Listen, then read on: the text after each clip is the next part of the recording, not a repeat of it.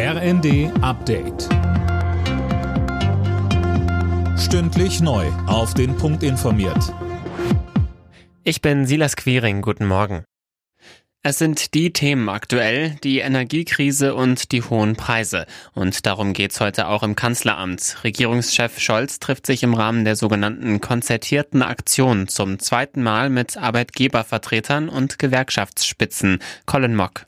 Es geht um die Frage, wie die Inflation abgedämpft und die Bürger entlastet werden können. Die Ampel hat im dritten Entlastungspaket angeboten, Arbeitgebern Zusatzzahlungen an Arbeitnehmer bis 3000 Euro steuer- und abschlagsfrei zu stellen.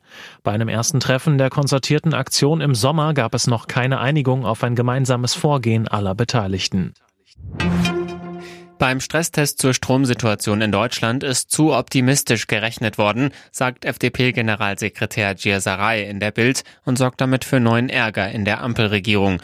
Die letzten drei AKW müssten weiterlaufen. Grünen Wirtschaftsminister Habeck plant für zwei AKW einen Reservebetrieb.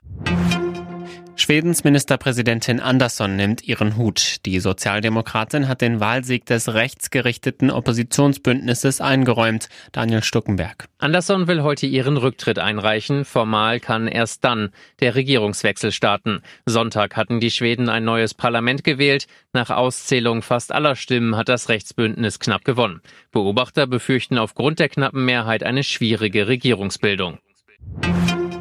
Beide deutschen Teams haben in der Champions League Niederlagen hinnehmen müssen. Borussia Dortmund verlor mit 1 zu 2 gegen Manchester City. RB Leipzig musste sich Real Madrid mit 0 zu 2 geschlagen geben. Alle Gegentore fielen erst in der Schlussphase. Beim Davis Cup in Hamburg haben die deutschen Tennisherren ihre Begegnung gegen Frankreich mit 2 zu 1 gewonnen. Den entscheidenden Punkt holten Tim Pütz und Kevin Krawitz im Doppel. Alle Nachrichten auf rnd.de